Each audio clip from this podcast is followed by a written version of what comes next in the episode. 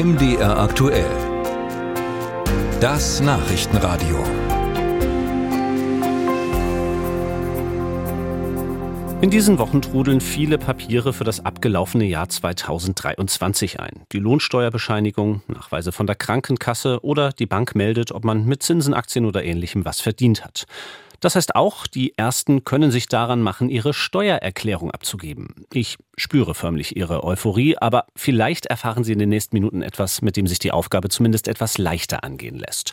Wir sprechen über Tipps speziell für das Steuerjahr 2023 gemeinsam mit Robin Knies von Finanztest. Hallo, Herr Knies. Hallo. Herr Knies, fangen wir mal an mit der Perspektive von Arbeitnehmern. Für die gibt es ja ohnehin jedes Jahr einen pauschalen Betrag, der abgezogen wird. Wo wird es denn interessant, dass man vielleicht noch mehr absetzen kann? Also die Werbungskosten, das ist der Fachbegriff für Kosten rund um den Job, sind ja für viele Beschäftigte der größte Posten, der eben die meiste Steuerersparnis bringt. Und da tragen noch mal einen großen Teil bei vielen die Fahrtkosten bei, die man ja absetzen kann. Da gibt es die sogenannte Entfernungspauschale. Das bedeutet, für jeden Kilometer, den Sie auf Ihrem Arbeitsweg einfache Strecke zurücklegen, ähm, gesteht Ihnen das Finanzamt 30 Cent zu. Sind es mehr als 21 Kilometer, äh, bekommen Sie ab dem 21. Kilometer sogar 38 Cent. Dabei ist es ganz unabhängig, ob Sie jetzt Ihr privates Auto dafür nutzen, die Bahn oder das Fahrrad.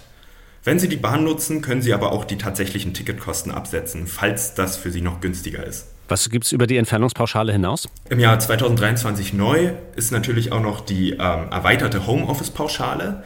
Die gab es ja auch in den vergangenen Jahren schon, aber diesmal können Sie deutlich mehr absetzen, nämlich insgesamt bis zu 1260 Euro. Sie können 6 Euro pro Tag absetzen an 210 Tagen im Jahr. Darüber hinaus ähm, können Sie auch noch Kosten für Arbeitsmittel absetzen das sind alle möglichen Sachen, die Sie eben für den Beruf nutzen können. Zum Beispiel Laptops, ein Smartphone, ein Schreibtisch. Und zu guter Letzt können Sie auch noch äh, berufliche Umzüge absetzen oder Zweitwohnungen, wenn Sie eben für die Arbeit eine Zweitwohnung haben. All diese Sachen können Sie nutzen, um diese Werbungskostenpauschale zu knacken. Schauen wir mal speziell auf die Situation von Familien. Für die wurden 2023 ja sowohl das Kindergeld als auch der Kinderfreibetrag erhöht. Erstmal bin ich sehr froh, dass wir jetzt nicht erklären müssen, was davon sich jetzt für den Einzelnen mehr lohnt. Das wird automatisch errechnet.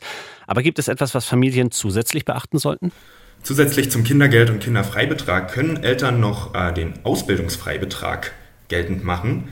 Den bekommen sie, wenn ihre volljährigen Kinder eine erste Ausbildung machen. Also es kann eine Berufsausbildung oder auch ein Studium oder ein duales Studium sein und aber nicht mehr zu Hause wohnen. Dann haben sie eben diesen Freibetrag von 1200 Euro. Der gilt aber auch nur so lange, wie die Eltern auch Anspruch auf Kindergeld für das jeweilige Kind haben. Wenn Sie keinen Anspruch auf Kindergeld mehr haben, können Sie Ihren Kindern natürlich immer noch freiwillig Unterhalt zahlen und den können Sie dann auch absetzen. Da sind bis zu 10.908 Euro im Jahr möglich. Wenn man krank wird, das greift natürlich auch ins Arbeitsleben ein, eventuell beim Verdienst, egal ob man selber krank wird oder die Kinder. Und viele haben ja auch Angehörige zu pflegen. Manches davon kann man aber immerhin bei der Steuer geltend machen. Was denn zum Beispiel? Sie können erstmal alle Gesundheitskosten oder medizinischen Behandlungskosten geltend machen, die zwar vom Arzt verordnet sind, aber die nicht von der Krankenkasse übernommen werden.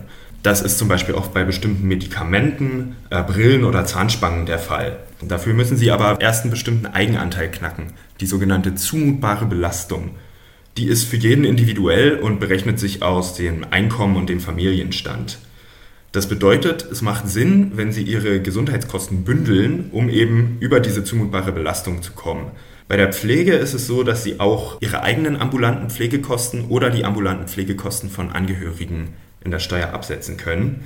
Äh, wenn Angehörige stationär behandelt werden, können Sie das aber nicht absetzen. Das geht nur, wenn Sie das selber bezahlen. Wenn Sie sich um die Pflege von Angehörigen kümmern und dafür keine finanzielle Gegenleistung bekommen, dann können Sie einen sogenannten Pflegepauschbetrag geltend machen. Das ist auch nochmal so ein Freibetrag.